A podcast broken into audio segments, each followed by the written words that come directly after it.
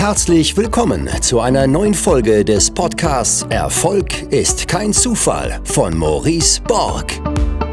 Du wirst in diesem Podcast von den Learnings erfolgreicher Unternehmer, Investoren und anderen inspirierenden Persönlichkeiten profitieren. In Experteninterviews bespricht Maurice Borg mit seinen Gästen das Wichtigste rund um die Themen Aktien, Immobilien, Steuern, Vermögensaufbau und Persönlichkeitsentwicklung. Und jetzt viel Spaß bei der neuen Folge.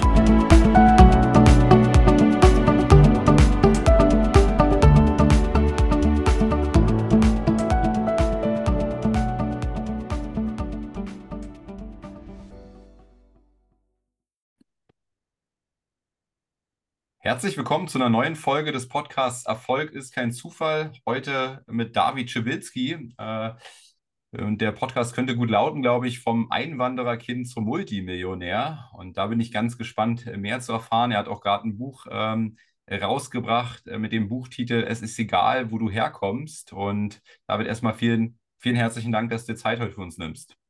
Sehr gerne. Hi. Grüß dich. Äh, du hast äh, äh, du, du hast, äh, oder ich habe den Titel vorgegeben vom Einwandererkind. Da interessiert mich natürlich erstmal, ähm, kannst du dich noch an deine Startbedingungen hier in Deutschland erinnern und wie waren die? Vielleicht kannst du uns da abholen. Ähm, ja, ganz, ganz einfach. Also ich kann mich sehr, sehr gut daran erinnern. Ähm, ich war fünfeinhalb Jahre alt. Wir kamen im Zug äh, als Besucher nach Deutschland und hatten halt dann über meinen Vater und über die Familie halt äh, ja Papiere besorgt, dass wir äh, in Deutschland bleiben können. Ähm, so dieses typische, was man damals gemacht hat, ne, mit äh, Aussiedlern, Flüchtlingen. Dann kam man halt in so ein Heim, genauso wie heute auch, äh, die Flüchtlinge. Ähm, und dann hat man halt geguckt, okay, äh, kann man die aufnehmen, kann man die nicht aufnehmen? was funktioniert, was funktioniert nicht. Und mein Vater war schon hier bereits vorher geflohen, zwei Jahre vorher. Ähm, der hat nämlich, also im Kommunismus konnte man nicht fliehen, nur mal so auf den Punkt gebracht. Da wurde man tatsächlich äh, verhaftet, im schlimmsten Fall äh, lebenslang eingebuchtet. Man, man galt dann wie so ein Verräter. Ne? Also das war ja ganz andere Zeit. Und ja, der ist dann geflohen und hat uns dann sozusagen mit einer Einladung über die Familie nochmal zu sich geholt und dann sind wir auch geblieben. Mit zwei Paar Hosen bin ich gekommen im Zug. Ja, und das weiß ich bis heute noch. Meine Mutter hat ein Hähnchen gemacht. Das war das einzige, so zwei, drei Brote, das wir hatten für, für unterwegs. Und wir sind, glaube ich, so 24 Stunden im Zug gefahren, weil das war damals halt nicht so wie heute, ne? So ein ICE gab es nicht. Und so sind wir dann in so ein Lager gekommen. Später sind wir nach äh, ein paar Wochen aus dem Lager, weil mein Vater schon eine Wohnung hatte, nach Plettenberg gekommen, im Sauerland. Und da bin ich aufgewachsen und war sehr lustig, weil man muss sich vorstellen, von 100 Kindern waren vielleicht fünf Deutsch und der Rest war Multikulti. Äh, in so einer Gegend bin ich dann groß geworden, war aber wirklich, ich habe, das war super. Das war mega. Wir waren alle lustig drauf. Das, es gab immer jeden Tag was zu tun und viel Spaß, ja. okay. Und ähm, wie ging es dann quasi weiter bei dir? Ähm, in der Jugendzeit, man hat sehr schnell gemerkt, okay, du, du bist irgendwie in so, ein, so einer, so einer Ghetto-Gegend. Ne? Das war so auch so eine Erkenntnis dann irgendwann, du guckst halt Filme und merkst so, okay, du lebst aber ganz woanders, äh, wie die Leute in diesem Film. Also so wenn du bei uns als, ähm, es gab so die reichen Kinder, das waren so die typisch deutschen Kinder, die hatten ein Haus, äh, die Familie wohnte im Haus und wir waren so aus dieser Blockgegend. Ja, das war, für uns war das schon sehr komisch, wenn du dann in der Grundschule warst und äh, zur Schule kamst und die Leute haben gesagt, ja, der hier, der hat ein eigenes Fahrrad. Also das war wie bei uns hier im Ferrari fahren. Ne? Äh, muss dir vorstellen, wenn du ein eigenes Fahrrad hattest. Und so dementsprechend habe ich gemerkt, so, wow, äh, da wo du lebst, du bist zwar glücklich, aber du hast nicht viel. Und das hat sich so entwickelt. Aber meine Eltern waren sehr zielstrebig. Mein Vater hat viel gearbeitet, meine Mutter. Und somit bemerkte ich, okay, wir kriegen das hin.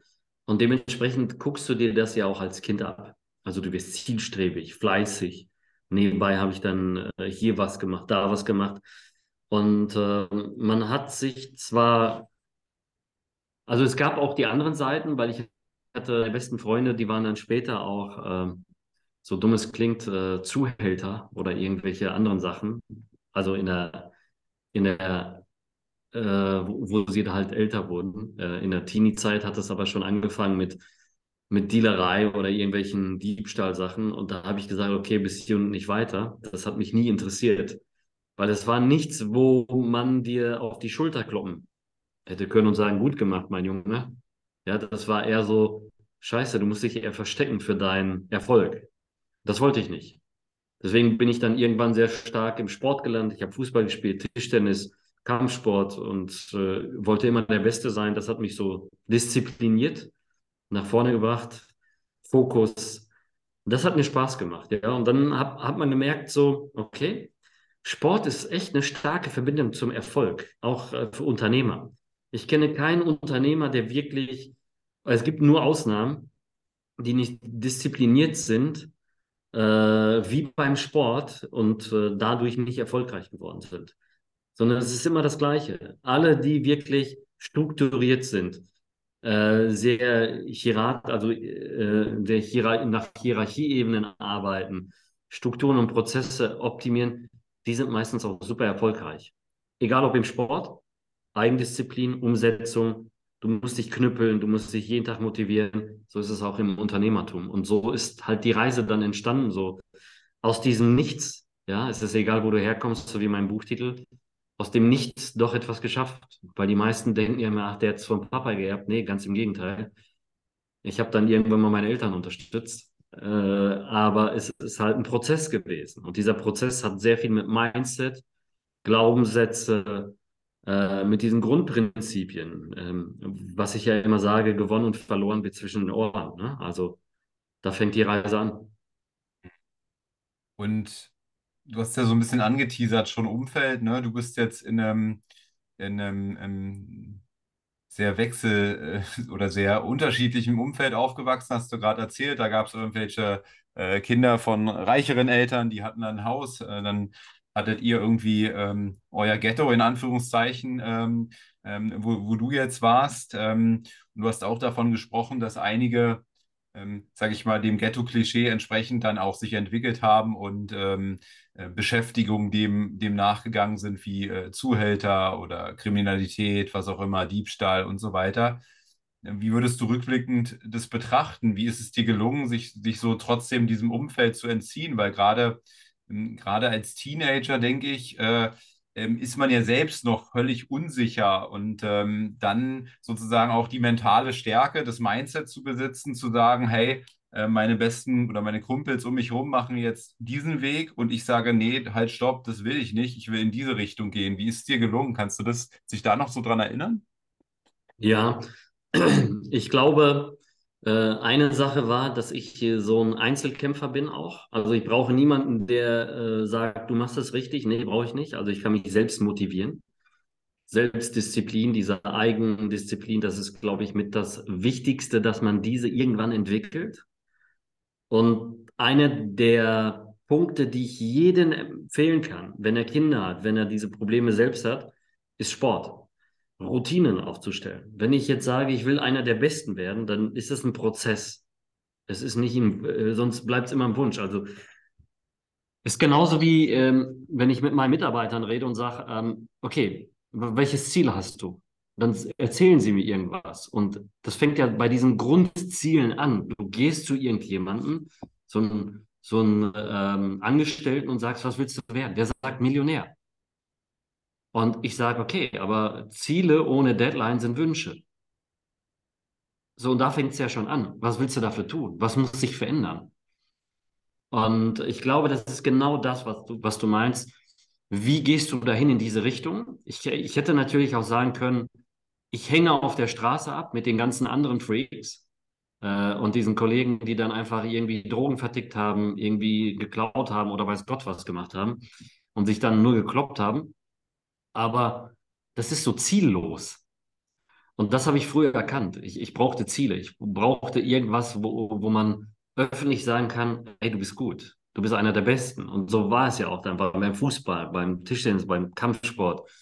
Später war ich dann Trainer. Also ich glaube, man braucht diese, äh, diesen inneren Schweinehund, den man bekämpfen kann und muss.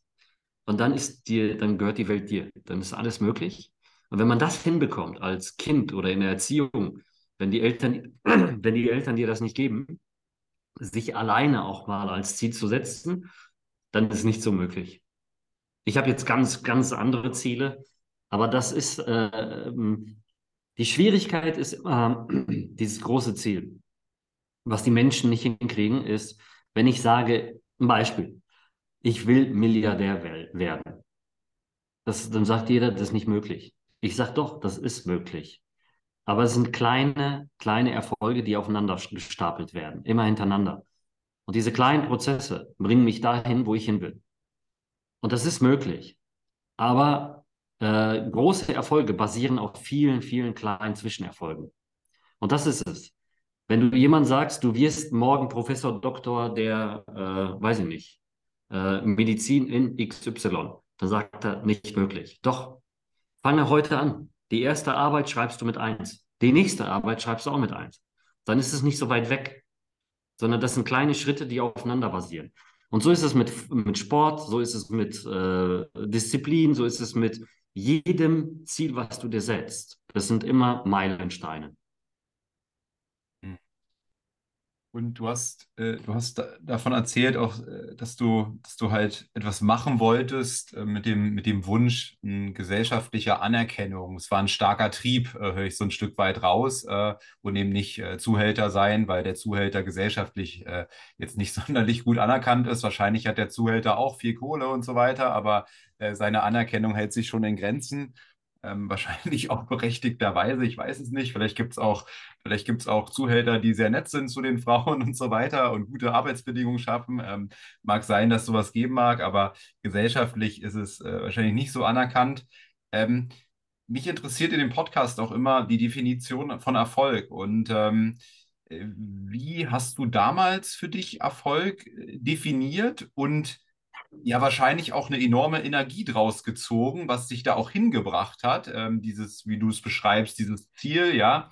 Ähm, und hat sich inzwischen daran was verändert an dieser Definition von Erfolg?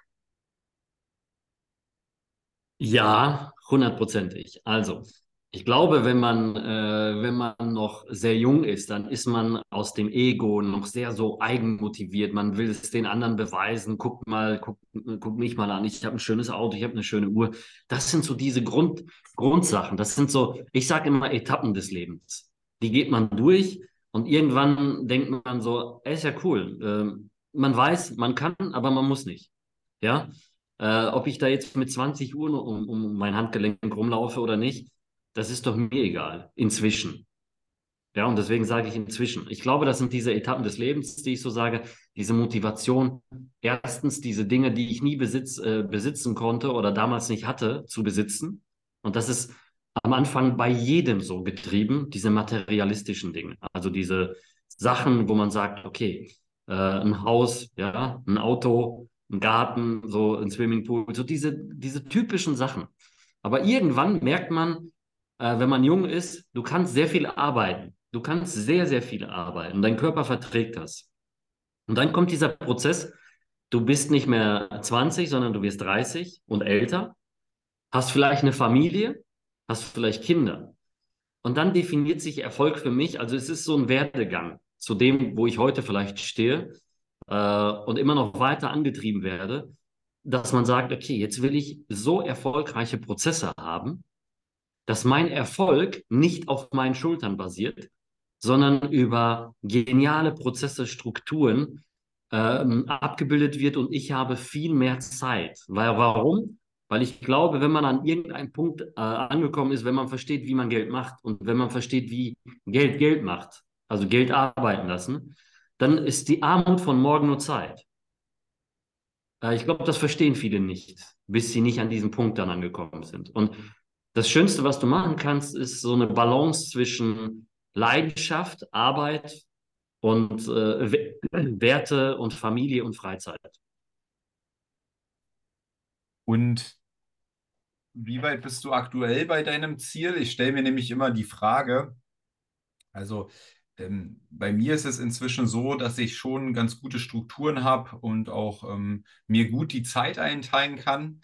Ähm, ich habe aber eine Feststellung oder ein Learning so der letzten, der letzten zwölf Monate gemacht. Wenn, wenn in deinem Leben gefühlt jeden Tag Samstag sein kann, dann fühlt sich Samstag irgendwann auch nicht mehr an wie Samstag. Ähm, wenn in deinem Leben jeden Tag Urlaub sein kann, dann fühlt sich Urlaub auch nicht mehr an wie Urlaub, ja, ähm, wenn du ihn denn machst. Und ich habe für mich festgestellt, wo ich das größte Glücksgefühl in meinem Leben habe, ähm, ist, wenn ich, wenn ich, wenn, wenn ich mich mit meiner, mit meiner Arbeit, mit meiner Passion auseinandersetze, was schaffe, was bewege und dann sozusagen in die Entspannungsphase gehe, ja, dann eine Flasche Wein trinke mit meiner Frau wenn ich den ganzen Tag schon drei Flaschen Wein getrunken habe mit ihr, ja, dann macht die vierte ähm, eben auch nicht mehr so einen Spaß, ja. Also, ähm, wie, wie erlebst du das? Weil nur Zeit zu haben, ähm, ist, will ich damit sagen, ist für mich auch nicht ähm, sozusagen die, die, die reinste Erfüllung. Also, wenn man mir eine Milliarde geben würde, und ich habe jetzt, ich muss nie wieder arbeiten, ich weiß, wie ich das Geld äh, für mich arbeiten lasse, ja, das, das schmeißt, das schmeißt entsprechend was ab. Also da reicht, reicht ja auch weniger, da reichen wahrscheinlich 10 Millionen für, ja, um diesen Status zu haben. Ähm, aber es würde mich überhaupt nicht mehr erfüllen und mich inspirieren eben enorm ähm, Menschen, die, die, die zum Beispiel ein Leben lang arbeiten, weil sie so eine Passion einfach drin haben, ja, die sagen, ich will damit gar nicht aufhören, weil ich liebe das, was ich tue. Äh, wie ist so dieses äh, Gefühl bei dir? Da, da, da gibt es tatsächlich eine Studie, die war auch jetzt vor kurzem nochmal abgedatet worden in den USA. Fast alle, die sich in den, also die, die exiten oder im Ruhestand sind, so Unternehmertypen, über 60 Prozent waren depressiv auf einmal, weil sie keine Lebensaufgabe mehr hatten. Und ich glaube, die Kunst ist einfach immer in der Leidenschaft zu bleiben aber diese Balance zu bekommen, okay, ich kann auch ein bisschen weniger, ich kann auch ein bisschen mehr. Ich glaube, ohne Aufgabe sind wir einfach ziellos und dann geht man, auf, also das ist meine, meine eigene Einstellung und ich, ich kenne sie. Ich würde kaputt gehen, glaube ich, wenn ich nichts tun würde. Äh, ich würde dann genug Projekte dann suchen. Aber ähm, das, was du gerade gesagt hast, ist, glaube ich, so eine, so eine Balance. Man muss gucken, was macht man für ein Projekt weil ich habe zum Beispiel äh, eine Personal Brand aufgebaut jetzt inzwischen, obwohl ich das vorher nicht hatte. Und eine Personal Brand muss ja auch präsent sein. So, der Weg daraus ist natürlich ein bisschen schwieriger, als wenn man nur eine Marke hat, ohne ein Gesicht dahinter. Das ist was ganz anderes. Das, das heißt, du kannst zehn Geschäftsführer einstellen und das wird keiner mitbekommen. Oder wenige. Eine Personal Brand ist wieder was anderes. Und ich glaube, diese Prozesse muss man abwägen, wo will man hin, wo bewegt man sich hin. Und dann äh, so wie du sagst, Freizeit, alles in Balance zu halten, plus nie die Leidenschaft zu beenden. Ganz, ganz wichtig, weil man kann sich nur entwickeln, wenn man jeden Tag dazu lernt und in der Leidenschaft bleibt und diese Beschäftigung hat. Sonst, was willst du machen, wenn du sinnlos da rumsitzt, so wie du sagst, drei Flaschen Wein trinkst und denkst, oh, ich habe ja noch eine Milliarde auf dem Konto, dann kann ich ja noch eine fünfte trinken oder eine sechste oder eine siebte das ist so ziellos. Und du hast gerade schon davon erzählt, du baust oder bist dabei, eine Personal Brand auch aufzubauen. Ähm, ich habe äh, im Internet gelesen, dass äh, glaube, im, im, Forbes Magazine Österreich äh, hattest du mal einen Artikel, da stand drin, ähm, Der Mann im Schatten oder so ähnlich als Titel. Ähm, du hast für ganz viele sehr bekannte Gesichter auch Online-Marketing betrieben. Ich glaube, darunter Dirk Reuter, Christian Bischoff, Hermann Scherer, also in der, in der ganzen Coaching-Trainer-Branche ähm, ähm, ähm und warst viel im Hintergrund, hast da aber die großen Online-Umsätze gefahren. Was, was war so der Punkt, dass du gesagt hast, jetzt will ich eine Personal Brand aufbauen und nicht nur als Agentur zum Beispiel ähm, auftreten? Ähm, das kam tatsächlich durch Dirk Reuter. Und äh, auf der Affiliate-Offensive, da hat er mich eingeladen, zweimal. Das erste Mal habe ich tatsächlich abgelehnt über den Carsten drüber, weil äh, ich kurz davor ähm, einfach ähm, durch die Agentur überarbeitet war und äh, in Anführungsstrichen im Burnout war und ich hatte einfach keine Lust mehr auf gar nichts mit diesem Stress. Und ein Jahr später habe ich dann einfach zugesagt. Und ich habe gesagt, okay, wenn ich aber rausgehe, will ich nicht den gleichen Fehler machen wie vorher. Ich will nicht Zeit gegen Geld tauschen. Also habe ich einen Kurs abge äh, abge abgedreht und äh, dieser Kurs äh, war dann halt äh, der Multiplikator Zeit gegen Geld, weil ich ja halt digitales Produkt hatte. Und so ist die Personal Brand entstanden. Und dann irgendwann habe ich gesagt, okay, ich mache mehr.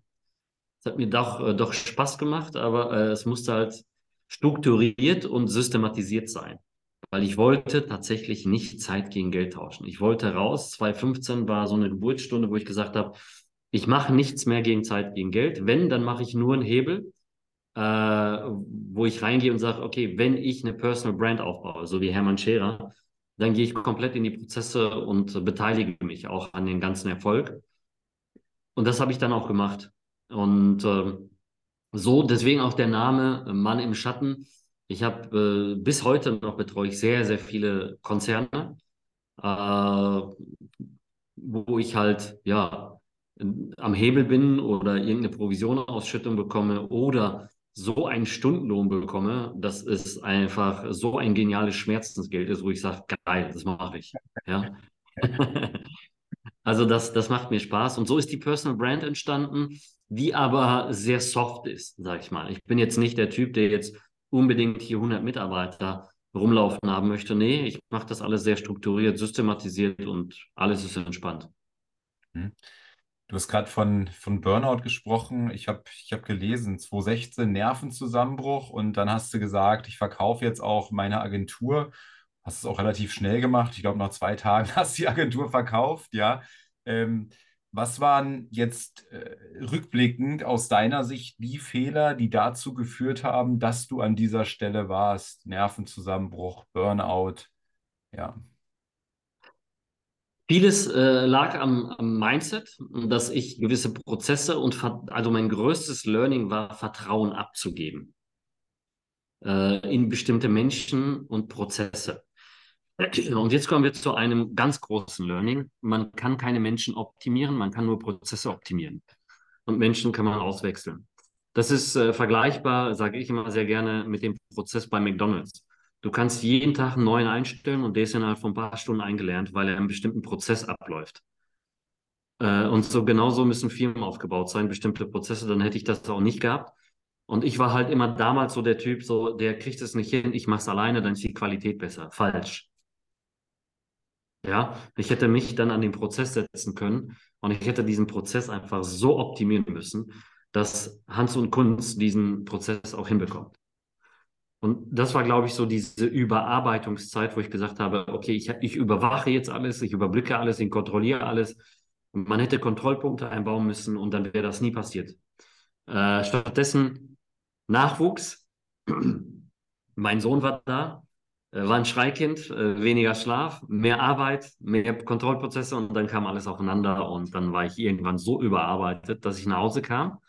Und zu der Zeit habe ich tatsächlich gedacht, so, ey, ich bin eine Maschine. Ich habe zweimal die Woche, also jeden zweiten Tag, habe ich äh, Sparrings gemacht äh, äh, und, und, und. Ich war einfach topfit, aber trotzdem habe ich gedacht, so, mich haut nichts um. Dann kam der Tag, ich kam nach Hause rein, habe gemerkt, so, ich kriege weniger Luft, irgendwas stimmt nicht, bam, umgefallen, ja. Ah ja, so. also bewusstlos geworden oder wie?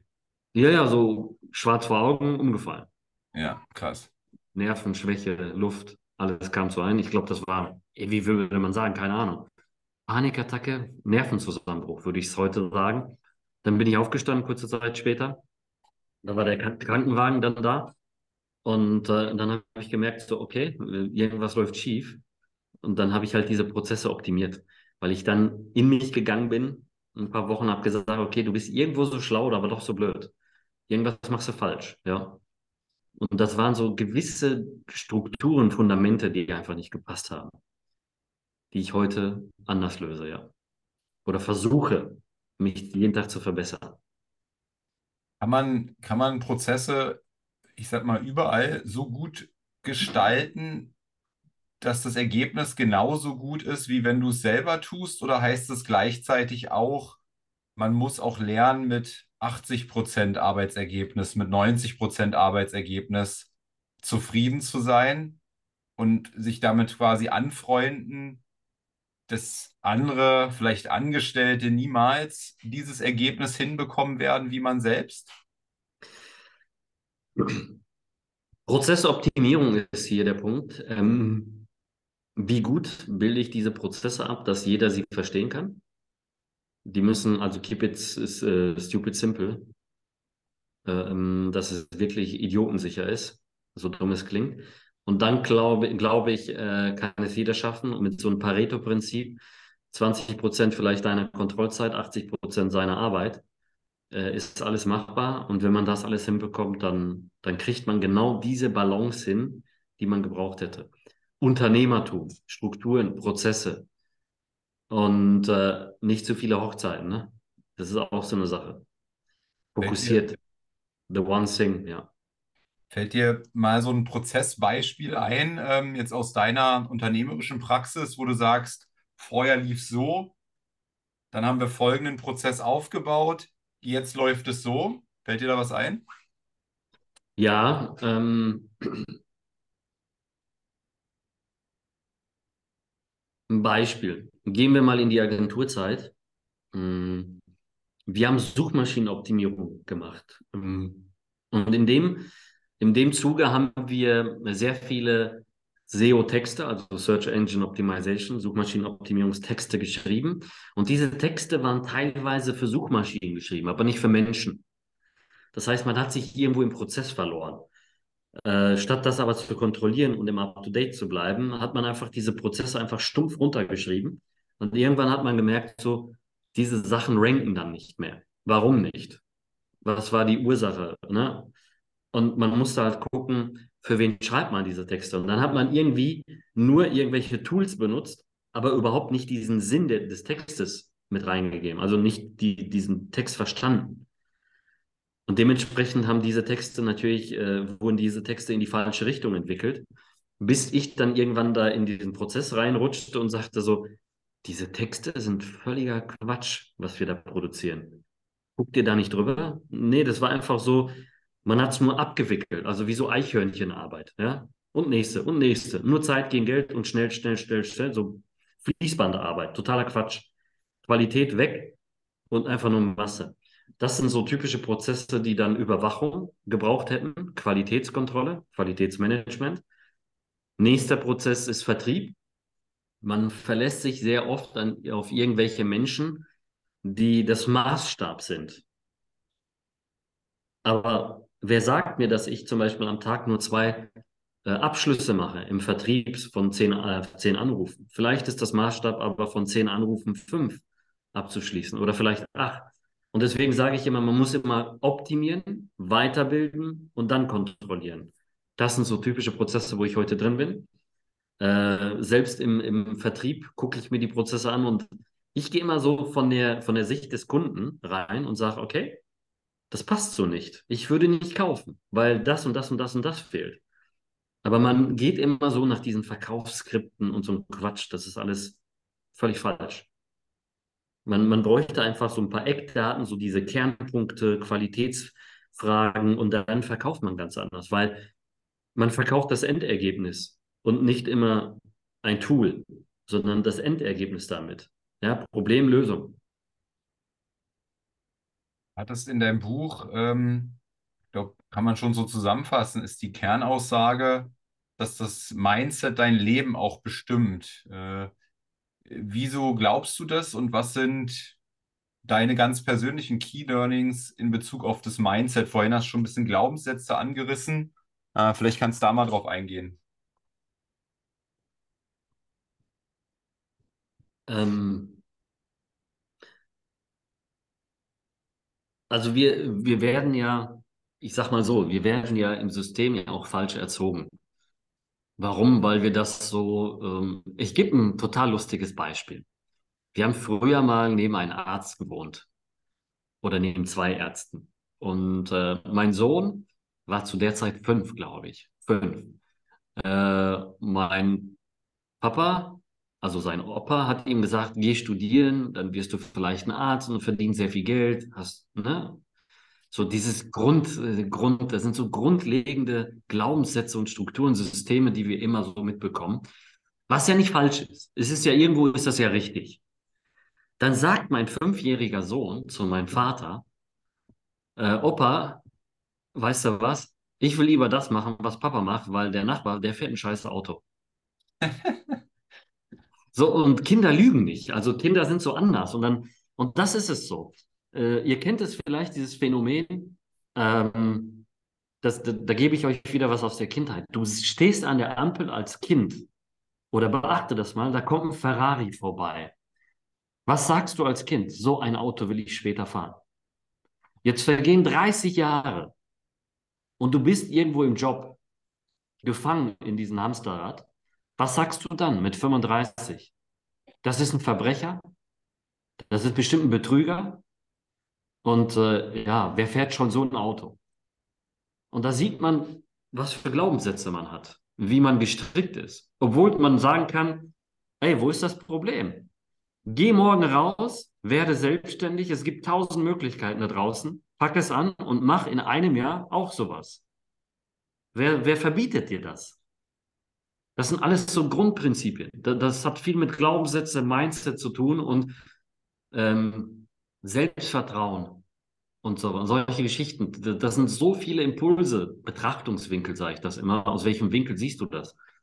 Und das, das, das meine ich so. Als Kind ist man nicht so äh, vorgeframed, wie soll man sagen, nicht so bearbeitet damit, ja. Und dann irgendwann mit 35 sagst du, hast du irgendwie so, so solche Sachen entwickelt, wo man sagt, das ist totaler Bullshit, was du da erzählst, weil du kannst doch morgen rausgehen und selbst wenn du die beste Dönerbude hast, bist du, kannst du steinreich werden. So, aber es ist alles bei uns im Kopf. Wie, wie, wie gehe ich da dran? Das meine ich. Welche Erfahrung hast du gesammelt im Thema geiles Auto? Ich glaube, du hast einen Lamborghini Urus, ähm, was ja ein ziemlich geiles Auto aus meiner Sicht zumindest ist.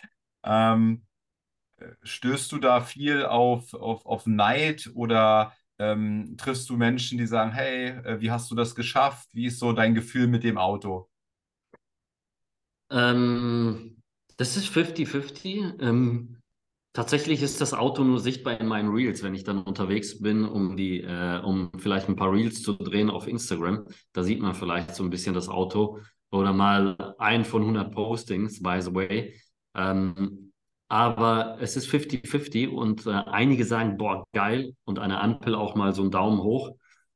Und andere, äh, ich hatte davor schon auch ein Auto, das wurde zerkratzt. So dieser Neidfaktor ist halt auch da.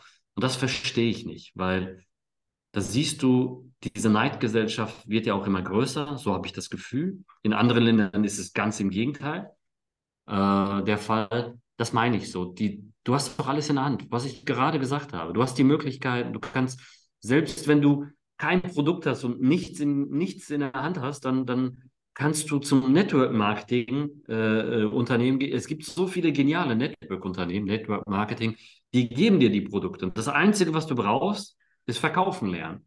Und wenn du dann online ein bisschen affin bist, was du auch lernen kannst durch Coachings, eine Abkürzung machst, nicht so wie ich, ich habe nächtelang in Foren gelesen in den USA, wie macht man dies, das, jenes, bis ich dann irgendwann mal so einen Prozess hatte wie heute. Und heute kannst du dir das ganze Wissen von zehn Jahren, was ich früher gemacht habe, in einen Kurs kaufen und kannst es theoretisch in einem Monat lernen. Das meine ich. Du kannst alles, du hast alles in der Hand. Aber du musst den Weg gehen. Ne? Und äh, da kommt das Ganze zustande so. Es gibt diese gleichgesinnten Menschen, wo die sagen, geil, da will ich hin, das mache ich. Ich will auch so ein Auto, ich will dies, ich will das. Und dann gibt es die anderen, die sagen, Arsch, ja, der macht irgendwie, der betrügt Menschen, ja, der, es ist immer das Gleiche. Und, das wird sich aber nie verändern. Und für dich, ähm, wenn du sagst, vorher auch schon ein, ein tolles Auto gefahren, ähm, haben sich diese Anschaffungen für dich gelohnt? Also sei es auf emotionaler Ebene, sei es vielleicht auch auf geschäftlicher Ebene, dass Leute, dass du zum Beispiel andere Menschen mit diesem Auto auch angezogen ha hast. Äh, wie würdest du das einordnen? Lohnt sich ein Lamborghini?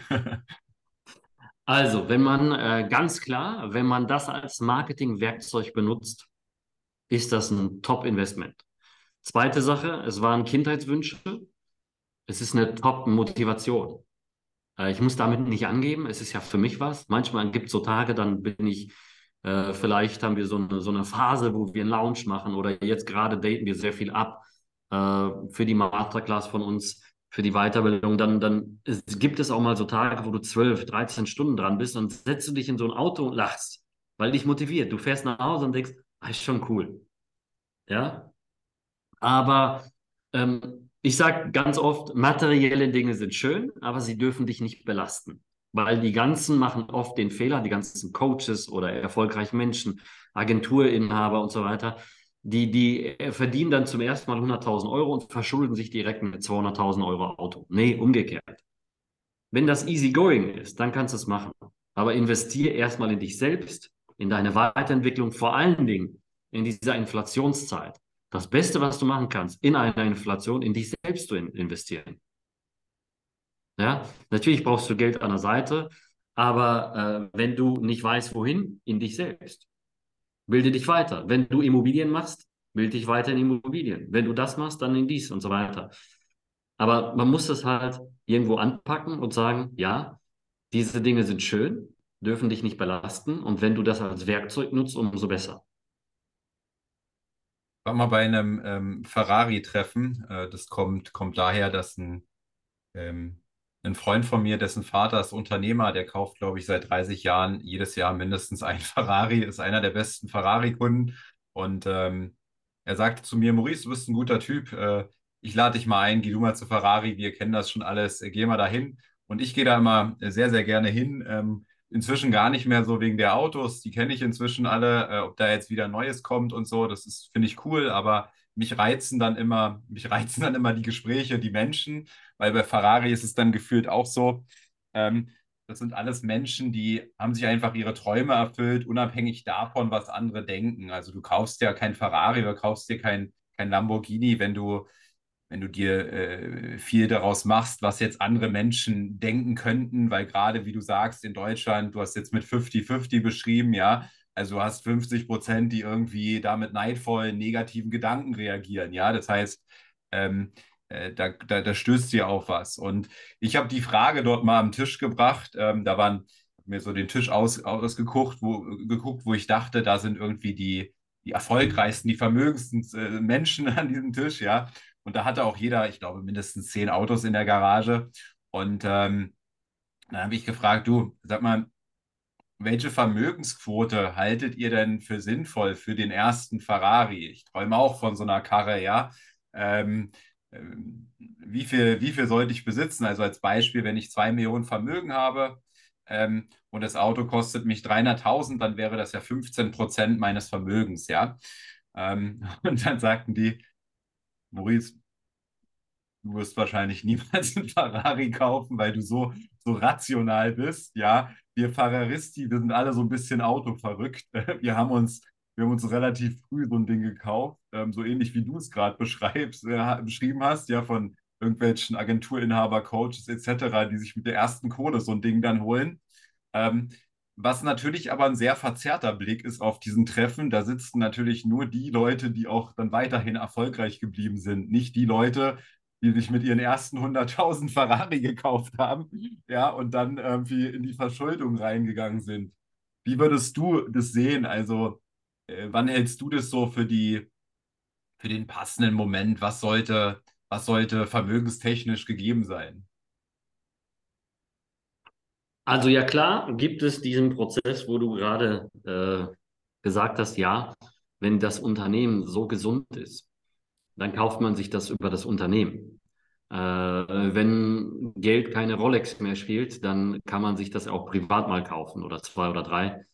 Äh, aber es ist jetzt, ich glaube, es wäre schwachsinnig, äh, tatsächlich ein Ferrari zu kaufen, wenn man gerade mal, ich weiß gar nicht, ob man den dann bekommt 100.000 Gewinne hat oder 200.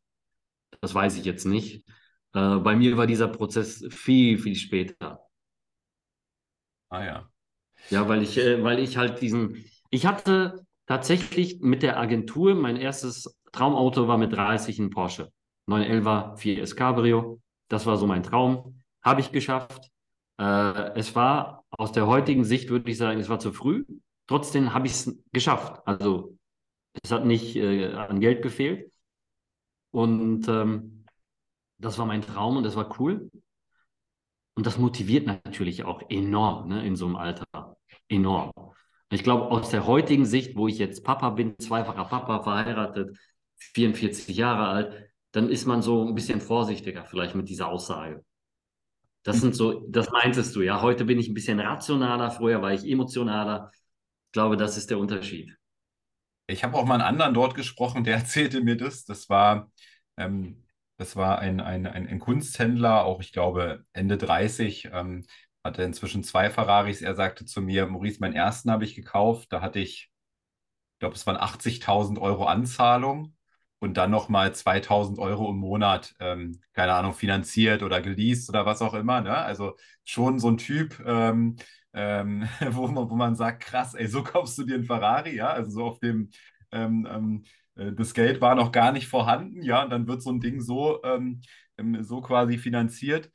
Und der meinte aber, für mich war dieses Auto wie so ein Lehrer, so eine Motivation und ich habe so viel Energie draus gezogen, dass es jede, jeden Euro sozusagen wert war. Und ich glaube, davon hängt es auch immer so ein Stück weit ab, ja, ist wie mit den Uhren auch, ja. Ähm, ähm einige sagen, weiß ich nicht, du trägst ja, glaube ich, auch eine Rolex Daytona. Ähm, ähm, das, da so viel Geld für auszugeben, das zeigt doch nur die Uhrzeit an, ja. Für jemand anders zeigt es aber, oder der zieht daraus so viel Motivation, so viel Stolz, vielleicht zieht er sogar Selbstwert daraus, ja, aus diesem, aus diesem Gegenstand, dass sozusagen 30, 40, was auch immer, wie viel 1000 Euro immer noch zu wenig sind, weil der Wert so viel ist. Ich glaube, das hast du ja auch ein bisschen gesagt, ne? der Perspektivwechsel oder der Betrachtungswinkel ähm, hängt halt stark von ab, glaube ich, was diese Gegenstände dir selbst, dir ganz persönlich wert sind. Dementsprechend glaube ich, ist es immer schwierig, auch mit pauschalen Aussagen, ähm, was, was das jetzt wert ist. Wie siehst du das? Hundertprozentig. Also äh, ich kann das bestätigen. Ich sammle ja auch Uhren. Ich habe auch einige Daytonas mehr und ja, und schau mal her. Ich meine, wir sehen im Video, ich habe keine Uhr um. Also das meine ich so. Das ist immer so, was sind deine Werte, wo willst du hin? Äh, für mich ist es easy. Das sind, für mich sind das inzwischen Wertanlagen genau wie Autos, wenn ich Autos kaufe, dann sind die schon cool und irgendwie limitiert oder so. Ähm, das hat einen anderen, dann, ja, einen anderen Wert für mich, ja. Und äh, früher kauft man ganz schnell und hektisch und vielleicht auch verrückt und das falsche Auto, wo man sagt, okay, ich hätte vielleicht drei Monate warten sollen, weil dann kam das Nachfolgermodell, ne? Solche Geschichten, also das, das ist diese Euphorie dann, äh, aber hundertprozentig. Ich bin voll bei dir. Das motiviert, mega, mega, mega. Vor allen Dingen, wenn man jung ist. Aber es bestätigt ja auch deinen Erfolg. Das vergessen auch ganz viele. Warum äh, sollte man sich verstecken? Ja, das ist auch so eine Sache, die man auch sagen muss. Warum sollte ich mich verstecken, wenn ich erfolgreich bin? Äh, wenn ich eine Uhr tragen kann und das ist mein Wunsch und das gibt mir sehr viel, warum nicht? Ja, ich bin dann nicht nein, also das ist jetzt der Unterschied. Wenn ich jetzt so jung, jungen Unternehmer sehe und der hat dann eine geile Uhr, dann sage ich, hey, Respekt. Also das Ding kostet 50 Scheine. Ja, äh, das ist schon ordentlich, was du da aufgebaut hast. Und natürlich sollte er keine Fake tragen, weil das ist dann immer lächerlich. Aber das meine ich so. Wenn die erfolgreich sind, äh, gönn dir was. Das motiviert ja auch. Ne? Aber es muss halt immer passen. Ja, ich glaube, ein Aspekt ist auch an der ganzen Sache, ähm, wichtig, dass du dein Unterbewusstsein so ein bisschen trainierst, dass, dass Arbeit auch zur Belohnung führt und äh, ähm, dort gewisse Dinge verankerst. Das kann ja bei jedem unterschiedlich sein. Ne? Es muss ja nicht das Auto sein, es muss ja auch nicht die Uhr sein, aber Wege zu finden, wie du deinem Unterbewusstsein auch zeigst, hey, äh, der, der, der, der, die ganze Disziplin, die lohnt sich. Hast du, hast du dort auch ähm, ähm, ähm, sage ich mal, Wege gefunden, deinem Unterbewusstsein immer wieder zu zeigen, hey, Arbeit lohnt sich oder waren es genau diese Gegenstände jetzt wie eine, eine Uhr oder ein Auto oder wie hast du das gemacht? Nö, also ich äh, bin gerne im Urlaub. Jetzt sind wir natürlich äh, sehr gebunden an die Ferien, weil die Kids ja. halt größer sind. Aber sonst belohne ich mich lieber halt mit Urlaub, mit Genusssachen, wo wir dann rausgehen, äh, irgendwas erleben. Das macht mir sehr viel Spaß. Ja. solche, also es gibt sehr viele Sachen, das ist kunterbunt. Dann mhm. gibt es natürlich auch so Charity-Projekte, wo ich sehr viel unterwegs bin, über die ich wenig rede, weil ja, muss man nicht. Viele sagen dann, ja, der gibt ja nur an damit. Das will ich halt nicht. Aber jeder muss, glaube ich, für sich entscheiden, was tut dir gut, was, was macht dir Spaß, was erfüllt dich. Äh, Erfolg ist auf einer Sache mit das Wichtigste. Geld sowieso. Äh, wer sagt, Geld macht nicht glücklich, der hat keine Ahnung, der hat kein Geld. Äh, weil an erster Stelle ist halt das beruhigt. Ja, und ich kann dir eins sagen, ich war hm, schon ein paar Mal krank und einmal richtig. Und hätte ich kein Geld, dann wäre ich wahrscheinlich nicht mehr hier. Das meine ich. Also, das beruhigt und kann auch glücklich machen, ja. Aber das sind so Sachen, die muss jeder für sich definieren. Ähm, ob er meditiert, ob er im Unterbewusstsein arbeitet, wie er sich glücklich macht und was ihn einfach. Ich glaube, diese, wie, wie sage ich dazu immer, die innere Klarheit mit sich selbst, das ist das Wichtigste weil viele leben dann falsch. Das Thema hatten wir jetzt vor ein paar Minuten. Nachbarn, dies und das. Viele leben tatsächlich nur nach außen. Wie nehme ich die anderen wahr, aber nicht von innen nach außen. Ja, das könnte dir eigentlich völlig egal sein. Aber viele leben für die Nachbarn. Wir kaufen ein Auto und lassen sich dann feiern. Ja. Hm. Mal eine andere Frage. Du hast, habe ich auf deiner Webseite gelesen, inzwischen mehr als 23 Millionen Euro äh, in deinem Leben in Online-Werbung investiert, also für dich oder deine Kunden. Ähm, was sind so im Thema Online-Werbung deine wichtigsten Erkenntnisse? Welche Kanäle funktionieren? Was kannst du dazu teilen? Alle Kanäle funktionieren, je nachdem, wie man sie angeht. Äh, es gibt nicht den äh, ja, besten Kanal, äh, wo aber trotzdem kann ich sagen, je nachdem, mit welcher Strategie du auf den Kanal gehst, kann der am besten funktionieren und der andere vielleicht nicht. Äh, wo ich halt sehr schwerlastig drin bin, ist Facebook, Instagram, weil wir nach wie vor nicht nur, also man muss unterscheiden, wie gehe ich in einen Kanal rein? Es gibt diesen Push-and-Pull-Markt. Also ich drücke in den Markt rein und pull, ich lasse mich ziehen. Zum Beispiel, ich suche bei Google nach etwas und meine Anzeige ist oben. Aber dann bin ich halt in, auf der Suche schon. Und bei Facebook kann ich auch Menschen erreichen, die noch nicht auf der Suche sind, aber vielleicht sagen, hey, das finde ich cool, das kaufe ich jetzt. Und äh, deswegen kannst du bei Facebook tatsächlich teilweise in bestimmten Bereichen ein Zehntel vom Preis für Neukunden ausgeben, anstatt bei Google und, und, und. Deswegen, man muss gucken, okay, wie gehe ich raus, was mache ich, welchen Prozess verkaufe ich. Aber ich kann eine Sache sagen, wenn man sich mit dem Thema äh, Werbung, Online-Marketing beschäftigt, dann ist nicht nur Facebook, Instagram ein Kanal, sondern auch YouTube, Google, äh, Search, TikTok und auch äh, Native. Das, weil das sind so Sachen, da geht man in, ich würde sagen, in diese neue Schiene, Brandformance. Man, man, Kanal über, man arbeitet kanalübergreifend mit Touchpoints und der Sales Cycle, also der Prozess bis zum Kauf, ist deutlich länger. Nur bei No-Brainer-Produkten ist der vielleicht kurz. Wenn ich jetzt zum Beispiel sage, ich hole jetzt hier so eine Handyhalterung, dann ist das ein No-Brainer. Wenn ich aber im Prozess Investment, ich äh, investiere vielleicht in ein Coaching, was mehrere tausend Euro kostet, dann kann dieser Sales Cycle äh, auch mal drei, vier, fünf, sechs Monate in Anspruch nehmen. Und du warst ich habe gelesen, der erfolgreichste Affiliate für Christian Bischoff und Dirk Kräuter. Was genau bedeutet das und wie ist dir das gelungen?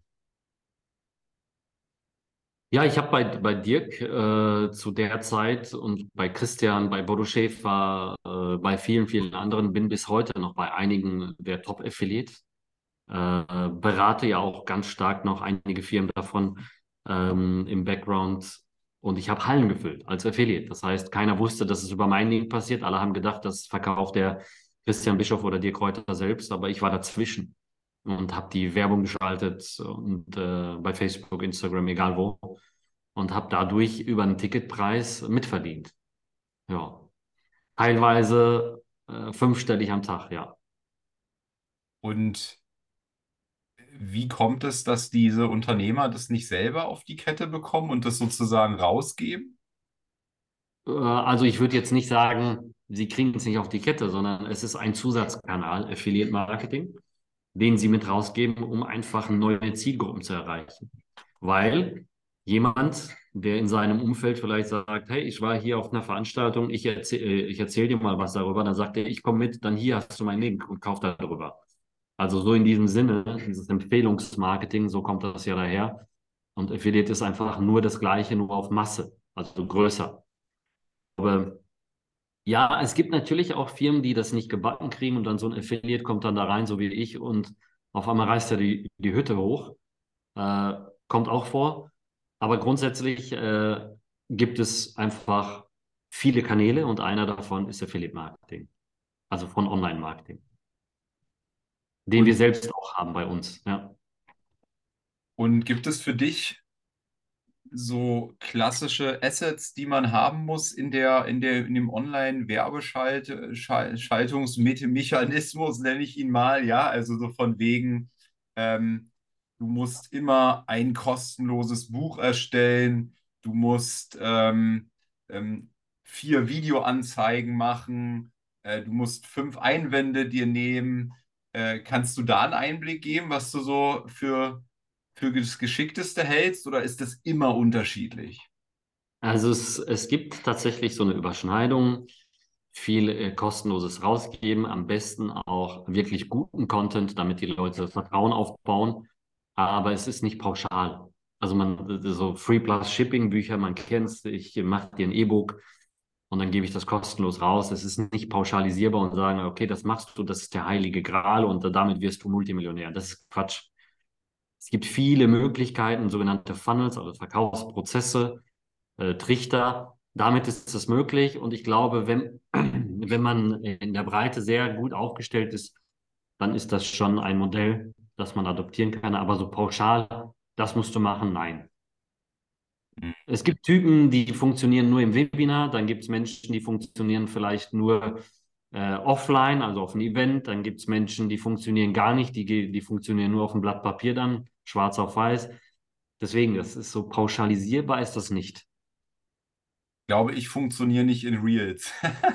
ich habe ich hab mal, äh, ähm, ähm, wann war denn das jetzt? Irgendwann letztes Jahr äh, sagten meine Social Media Jungs, Maurice, wir müssen das Format ein bisschen ändern. Ja, Reels sind jetzt ganz wichtig. Und dann habe ich immer ähm, hab ich ein paar Reels produziert. Und ich glaube, wenn ich mich konzentriere, dann gucke ich immer so. Ähm, also meine Augenbrauen gehen so dann runter und es wirkt immer sehr aggressiv auf die Menschen.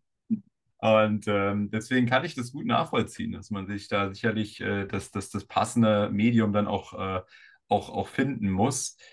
Ähm, sag mal, in deinem Buch stellst du, glaube ich, auch Erfolgsprinzipien vor. Ähm, kannst du da noch mal einen Einblick geben? Was sind für dich deine ganz persönlichen Erfolgsprinzipien? Gib mir mal ein Beispiel, wie tief ich reingehen soll. Was, was sind deine Erfolgsprinzipien? Dann sage ich dir, was meine sind. Vielleicht machen wir es umgekehrt, weil sonst äh, rede ich eine Stunde über Erfolgsprinzipien.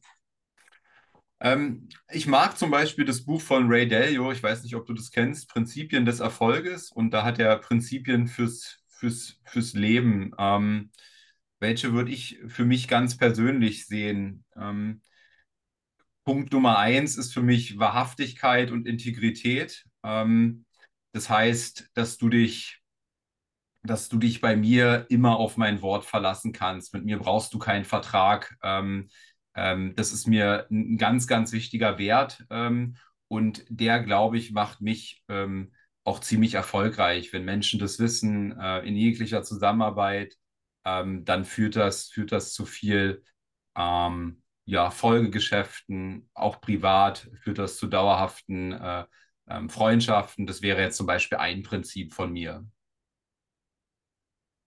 Cool, also ein Mann, ein Wort, das ist sowieso ein Grundprinzip von, von, von der Schule von meinem Opa. äh, das ist äh, tatsächlich so. Also immer wenn, ich brauche auch keinen Vertrag, aber wir machen es trotzdem, weil nicht alle sind so wie du. Äh, aber das ist natürlich ein Grundprinzip. Dann gibt es noch andere Grundprinzipien wie, äh, ähm, wenn ich was zusage, dann mache ich es auch. Aber auch das Prinzip für Erfolg ist, Nein sagen zu können. Weil mit jedem Nein wächst du auch. Das heißt, Also es gibt viele Möglichkeiten, ne, so, so ein Erfolgsprinzip aufzubauen. Aber so ein Nein hilft dir enorm viel, weil du viel fokussierter bist. Fokus, Fokus, Fokus. Ähm, ist Wachstum ohne Ende. Mhm. Hast du in deinem Leben mal den Fehler gemacht, äh, nicht genügend Fokus zu haben? Also hast du zum Beispiel äh, zu viele Projekte auf einmal gemacht? Ich kann mir vorstellen, auch mit deiner heutigen Reichweite und mit deinen Erfolgserlebnissen und deinem Image kommen bestimmt viele Menschen auf dich zu und wollen irgendwas mit dir machen. Ähm, und gerade dann wird Nein ziemlich wichtig sein. Hast du da mal ähm, äh, Fehler gemacht in dem Bereich? Klar, also schon in der Agenturzeit habe ich gemerkt, ich habe zu viele Kunden, zu wenig Zeit. Und äh, deswegen sage ich heute ganz oft, äh, also du kannst mir ja bei, bei Instagram zum Beispiel schreiben, was ich ja bestimmt drei, vier, fünf Mal die Woche bekomme für eine Kooperation. Das Einzige, was du zurückbekommst, nein, danke. Äh, und äh, ich kann dich gerne an eine Agentur empfehlen und mehr auch nicht. Das habe ich gelernt, weil es war ein Fehler, ja. Es waren viele Fehler. Die Leute erwarten viel und ich glaube, so halbschwanger irgendwas zu machen, ist nicht gut. Es gibt entweder ganz oder gar nicht. David, äh, besten Dank heute für deine, deine Eindrücke, äh, de, dem, dem Teilen deiner Erfahrungen. Ähm, wo kann man, wo kann man dich finden? Wo kann man mehr von dir ähm, erleben? Ich glaube, du bietest, du hast schon vorhin angeteasert, äh, du hast auch eine, eine, eine, ein digitales Produkt mal geschaffen, wo man vieles deines Wissens lernen kann. Ähm, wo findet man dich? Auf der finest-audience.de Seite, da gibt es die Masterclass, so das ist das größte Produkt von mir und das stärkste. Das ist die größte Weiterbildung für Online-Marketing im Dachraum. Äh, vom Umfang her und auch vom, vom Know-how her. Also ich habe noch nichts Stärkeres gefunden. Ich weiß, Eigenlob stinkt, aber ist in diesem Fall tatsächlich bewiesen. Äh, so viel Erfolgsgeschichten, die wir produziert haben, ist, glaube ich, nicht gerade einfach mit einem schlechten Produkt. Und sonst äh, sehr stark auf Instagram. Äh, vielleicht kannst du das ja unten runter verlinken. Da bin ich sehr viel unterwegs, äh, ab und zu mit einer QA, also Fragerunde.